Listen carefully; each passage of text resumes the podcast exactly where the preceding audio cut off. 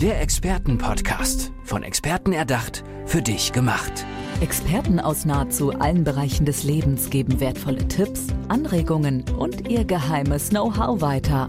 Präzise, klar und direkt anwendbar. Von A wie Affiliate bis Z wie Zeitmanagement. Der Expertenpodcast macht dein Leben leichter. Dr. Anja Henke ist bei mir im Expertenpodcast. Hallo Anja, schön, dass du da bist. Einen wunderschönen guten Tag. Anja, du bist Expertin für Unternehmenswachstum. Worum geht es da genau? Also was ist da deine Expertise? Es geht darum, wie Unternehmen nicht nur kurzfristig, sondern dauerhaft erfolgreich sein können. Wir haben ja heute eine Zeit, die sehr kurzlebig ist, wo auch die Unternehmen, die Top-Unternehmen der Welt, ja, äh, relativ anfällig sind dafür, zum Beispiel aus den großen Rankings rauszufallen, sei es aus dem DAX oder Dow Jones, und wo die Lebenszeit der Unternehmen kürzer wird. Auf der anderen Seite gibt es Unternehmen, die sind dauerhaft sehr erfolgreich. Und da gibt es Erfolgsprinzipien, die auch zeitlos sind, die jeder Top-Manager für sich nutzen kann, wenn er oder sie das gerne möchte. Wie bist du da reingekommen in deine Arbeit? War das schon immer von Anfang an dein Werdegang oder bist du da über ja, verschiedene Wege hingekommen? Es hat schon einen speziellen Weg, wie ich da hingekommen bin. Also Wachstum, ich bin von Hause aus molekulare Biologin. Ich sag mal, früher habe ich mich mit dem Längenwachstum der Menschen auf einer genetischen Ebene befasst. Ja, spannend. Das hat jetzt mit dem, was ich heute zu tue, heute tue, nicht so viel zu tun. Aber ich bin dann raus aus der aus dem Labor, aus, von der Laborbank weg zu McKinsey in die Top-Management-Beratung und habe dort die Welt der Zahlen, Daten, Fakten, der Analysen, Frameworks, Restrukturierung, die ganze Management-Welt kennengelernt. Auch international. Also ich war relativ früh in äh, Südkorea, in China, habe für große Unternehmen in Asien, in Europa, auf der ganzen Welt gearbeitet. Dort habe ich gesehen, mit Zahlen, Daten, Fakten bekommt man eine Menge hin und mit einem smarten Gehirn, aber es hat auch ganz klare Grenzen. Als ich dann vor über 20 Jahren meine eigene Firma Carpe Viam gegründet habe, habe ich gesagt, irgendwo ist da ein fehlender Schlüssel und ich habe mich auf die Suche gemacht nach diesem fehlenden Schlüssel. Den habe ich gefunden, im Prinzip erst einmal in der grauen Masse zwischen unseren Ohren, also in unseren Denkmustern, mhm. unseren mentalen Landkarten. Und ich habe auch viel in der Wissenschaft gefunden, denn es gibt viele Strategien, die sind lange auch wissenschaftlich belegt, zum Beispiel Strategien für die Erneuerung. Die sind aber heute in Vergessenheit geraten, auch weil Manager ganz anders ausgebildet werden. So, jetzt aber erstmal. das ist so der Werdegang. Die, die Zahlen, Daten, Fakten, die harten Faktoren mit den weichen und mit neuen Strategien zu verbinden, weil dann sind ganz neue Dinge möglich. Da steckt auch Innovation. Ich fand gerade auch den Aspekt äh, interessant, dass du eben auch in Asien warst. Was hast du da mitgenommen, eben wieder zurück nach Europa? Was hat dich da beeinflusst? Ich war ja, das ist auch schon eine Weile her, ich war Mitte der 90er in, äh, in Shanghai, ich habe dort auch gelebt. Und ich war so fasziniert von dem Hunger und dem Veränderungswillen, der dort ist.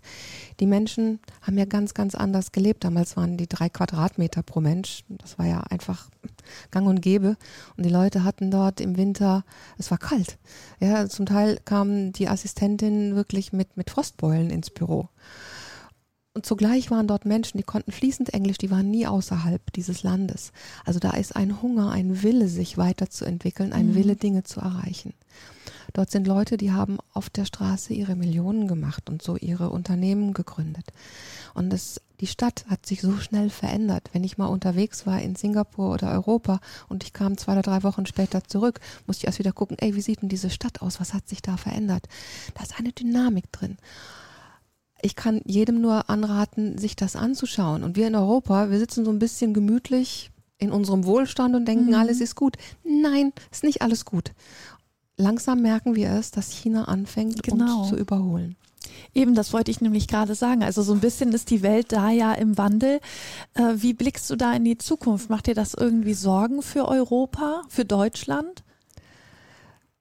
Sorgen wäre ungünstig, weil es wäre die falsche Ausrichtung. Ja. Es gibt viele, auch sehr kluge Menschen, die große Artikel darüber schreiben, über den Niedergang der westlichen Welt.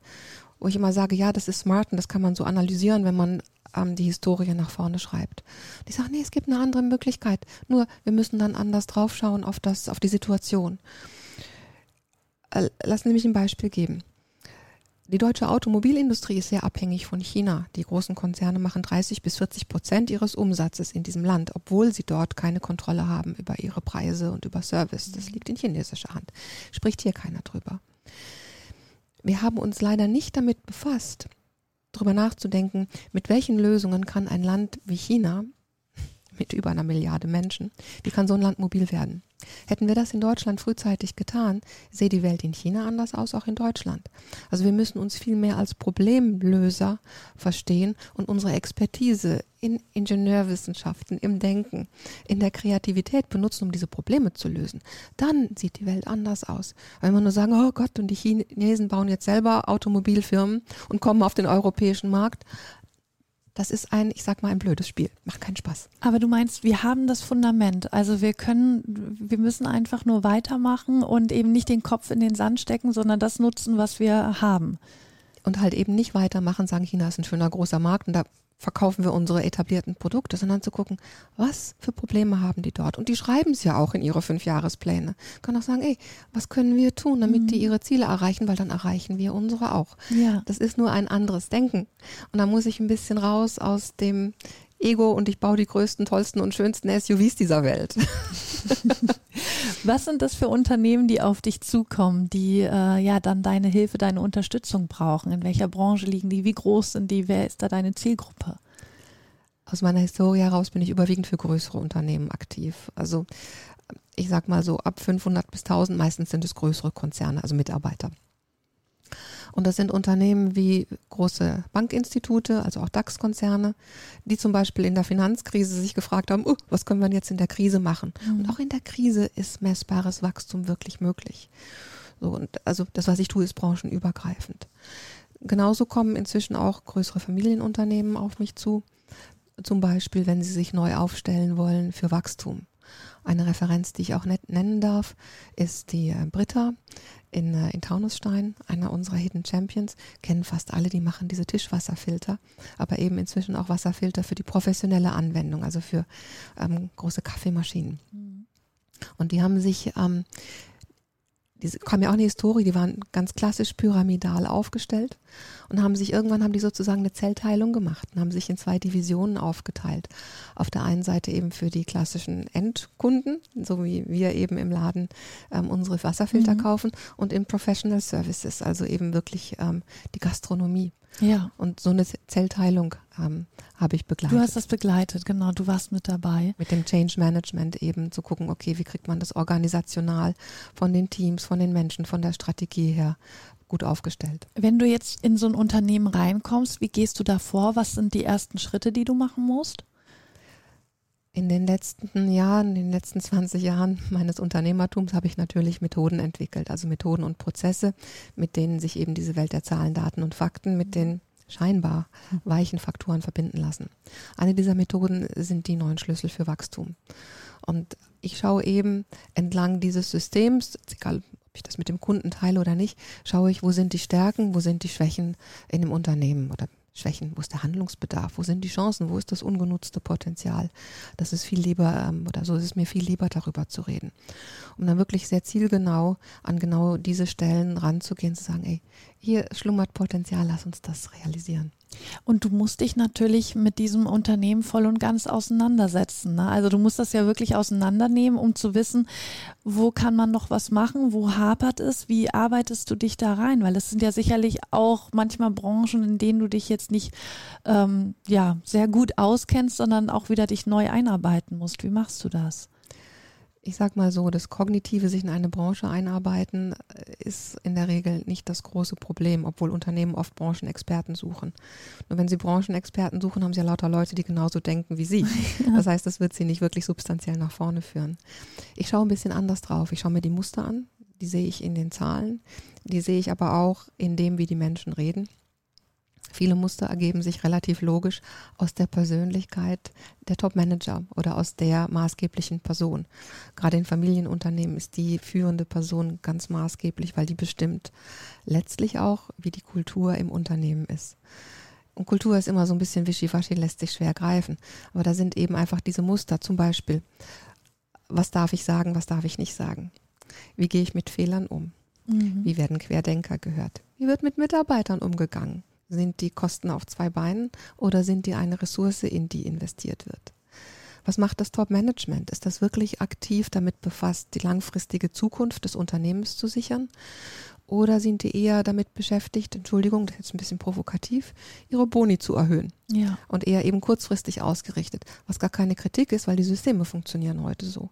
Nur wenn ich jedes Quartal ein besseres Ergebnis abliefern muss, werde ich bestimmte Investitionen nicht tun. Das ist relativ logisch. Und da ist dann eben die Frage, kann ich dieses Muster lösen oder nicht? Und wenn es nicht zu lösen ist, dann geht das Unternehmen halt in eine bestimmte Richtung, solange bis jemand sagt, okay, und wir lösen diese Muster und wir verändern auch die Incentives, sodass das Top-Management überhaupt eine Chance hat, langfristig zu denken und das zu tun, was es für den Erfolg des Unternehmens braucht. Das klingt jetzt schon nach größeren Veränderungen auch. Wie reagieren da die Mitarbeiter? Wie reagieren da die Führungskräfte? Äh, ich könnte mir vorstellen, dass es schon, wenn Sie, Sie haben ja am Anfang nicht die Garantie, dass es funktioniert und dann macht es Ihnen vielleicht schon so ein bisschen Angst, diesen Schritt wirklich zu wagen oder doch beim Altbewährten, sag ich mal in Anführungsstrichen, zu bleiben. Auf was für Emotionen triffst du dann da? Ich habe tatsächlich auch für Unternehmen schon analysiert, warum die Veränderungen nicht funktioniert haben. Ja. Zum Beispiel auch wieder ein Bankinstitut, ähm, hat versucht, mit den Mitarbeitern, den Mitarbeitern mehr Zeit am Kunden, also im Kundengespräch zu verschaffen, mit Zeitmanagement, Zeitaufnahmen, neuem IT-System. Hat nicht funktioniert.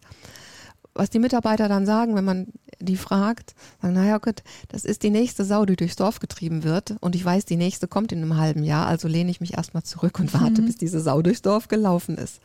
Also da ist wenig Glaubwürdigkeit, wenn es sehr kurzfristig ist und immer wieder mit Druck und Stress das nächste nach vorne bringen es braucht wirklich ein Commitment von einem Top-Management, auch über eine gewisse Zeit durch so einen Prozess durchzugehen.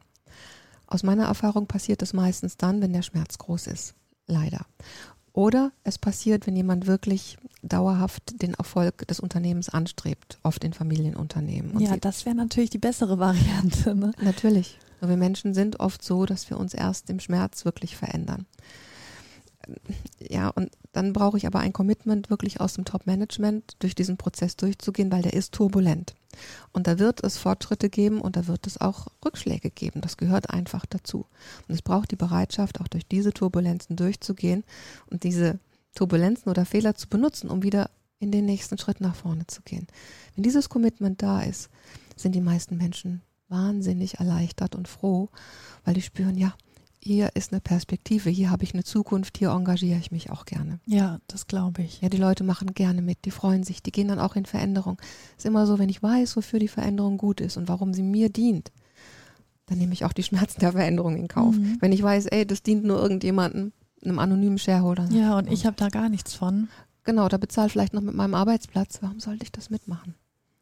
Jetzt sagt man ja, weil es bei dir ja um Unternehmenswachstum geht, oft sagt man ja, Wachstum hat aber irgendwo eine Grenze. Also wir leben, erleben es auch gerade in Verbindung mit unserer Zeit jetzt, dass es ja immer weiter bergauf, bergauf ging und jetzt ist sozusagen erstmal die Grenze erreicht.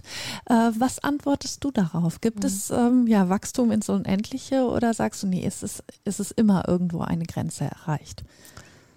Wachstum ist ein zyklischer Prozess und das vergessen die meisten. Das heißt, es gibt eine exponentielle Wachstumsphase, dann gibt es ein Plateau und dann geht es auch wieder nieder. Das ist vollkommen korrekt. Und das können wir auch nicht verändern. Also man kann das Plateau manchmal relativ lange aufrechthalten. Manche Firmen sind mit einem Produkt sehr, sehr, sehr, sehr lange erfolgreich. Mhm. So, das heißt, wir müssen diese Zyklen verstehen wir Menschen sind auch so ein System. Dummerweise können wir uns nicht erneuern, ja, auch wenn wir das noch so sehr versuchen. Unternehmen können sich erneuern. Und das ist genau das, was es braucht heute. Wir haben viele Unternehmen, die den Zenit der Wachstumskurve hinter sich haben und die mit Restrukturierung oder dem Ruf nach Vaterstaat versuchen, diesen Niedergang irgendwie aufzuhalten. Das funktioniert nicht. Es braucht eine andere Strategie. Das hatte ich eingangs gesagt. Strategien der Erneuerung die sind in den Schubladen der Wissenschaft schon lange erforscht. Die müssten jetzt raus ans Tageslicht. Ich habe sie ans Tageslicht geholt und umgesetzt werden. Das sind ganz andere Strategien als die der Restrukturierung, wo man wirklich anfängt, das Unternehmen neu zu denken, neu zu erfinden. Automobilbranche habe ich im Prinzip schon mhm. ein Beispiel gesagt. Eben weg von, ich denke in Stückzahlen und immer schönere, größere Statussymbole, hin zu, wie schaffe ich denn Mobilitätslösungen für ein Land wie China oder auch das Problem stellt sich hier bei uns ja genauso. Und es ist das gleiche in vielen anderen Unternehmen. Ähm, gibt andere Beispiele wie ähm, das ähm, Mastercard war auch ein, ein, schönes Beispiel, ja, die ähm, natürlich mit Geld zu tun haben und da einfach ein Umdenken zu haben, zu gucken, okay, hey, Cash is King, wie können wir da mit einem anderen Paradigma unser Unternehmen nach vorne bringen? Ja, oder die Britta ist auch ein schönes Beispiel, ähm, die eben auch sagen, ey, wir machen eine neue Erfahrung ähm, mhm. in Sachen Wasser. Also wir müssen anfangen, die Unternehmen wirklich neu zu denken. Und aus diesem neuen Denken, aus dieser neuen Denkbox entstehen ganz neue Möglichkeiten. Und wenn man das dann in so einer Kurve sieht, wäre es ja nicht, ähm, dass es immer weitergehen würde, sondern man würde eine ganz neue Kurve von vorne wieder aufbauen, genau. um das im Bild so zu sehen. Ne? Genau. Ähm, zum Abschluss würde ich gerne noch von dir wissen, wenn man jetzt hier bei uns in den Podcast reinhört, wie erreicht man dich? Also wie kann man deine Unterstützung buchen? Es gibt ähm, unsere Unternehmenswebseite www.carpeviam.com. Carpe Viam steht ja für Nutze den Weg oder Wege zu Wachstum. Und dort ähm, kann jeder, der sich interessiert, sehr gerne eine kostenfreie Strategiesession mit mir buchen. Und in dieser Strategiesession können wir einfach schon mal gucken, okay, wie sieht es aus in dem Unternehmen? Welche Muster zeigen sich da? Wo steht das Unternehmen? Welche Chancen und Potenziale sind da vorhanden? Und was sind auch die Wege, um das realistisch und auch zeitnah umzusetzen. Wenn das Unternehmen schon in einer Liquiditätskrise ist, gibt es auch da Möglichkeiten, wirklich zügig zu zusätzlichen Umsätzen und Profiten zu gelangen. Ich finde es super spannend, was du erzählst, vor allem auch mit deinem Blick und deiner Erfahrung, die du in Asien gemacht hast und eben auch diese Hoffnung, die du gibst. Äh, ja, es ist nicht irgendwann Schluss mit dem Wachstum, sondern man muss es eben einfach anders wieder angehen. Dr. Anja Henke war das hier bei uns im Expertenpodcast. Anja, vielen, vielen Dank, dass du bei uns warst und ich wünsche dir weiterhin viel Erfolg und alles Gute. Vielen Dank für das Gespräch. Gerne. Tschüss. Der Expertenpodcast. Von Experten erdacht, für dich gemacht. Wertvolle Tipps, Anregungen und ihr geheimes Know-how. Präzise, klar und direkt anwendbar. Der Expertenpodcast macht dein Leben leichter.